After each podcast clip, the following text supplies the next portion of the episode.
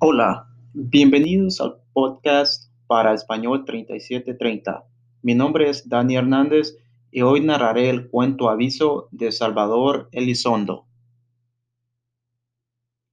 La isla prodigiosa surgió en el horizonte como una cátedra colmada de lirios y de rosas. Hacia el mediodía comencé a escuchar las notas inquietantes de aquel canto mágico había desoído los prudentes consejos de la diosa y deseaba con toda mi alma descender allí. No sellé con panal los laberintos de mis orejas, ni dejé que mis esforzados compañeros me amarraran al mastil. Hice virar hacia la isla y pronto pude distinguir sus voces con toda claridad. No decían nada, solamente cantaban. Sus cuerpos relucientes se nos mostraban como una presa magnífica.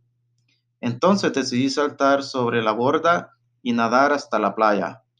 Y yo, oh dioses, que he bajado a las cavernas del Hades y que he cruzado el campo de Asfodelos dos veces, me vi deparado a este destino de un viaje lleno de peligros.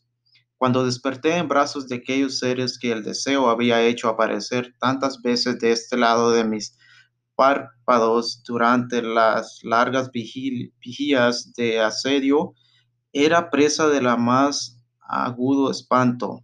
Lancé un grito afilado como una jabalina.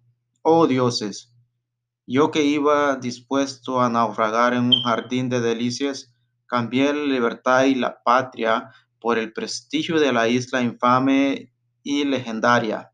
Sabedlo, navegantes. El canto de las sirenas es un estúpido y monótono, sus conversación aburrida e, e incesantes. Sus cuerpos están cubiertos de escamas, erizados de algas y sargazo. Su carne huele a pescado. Fin.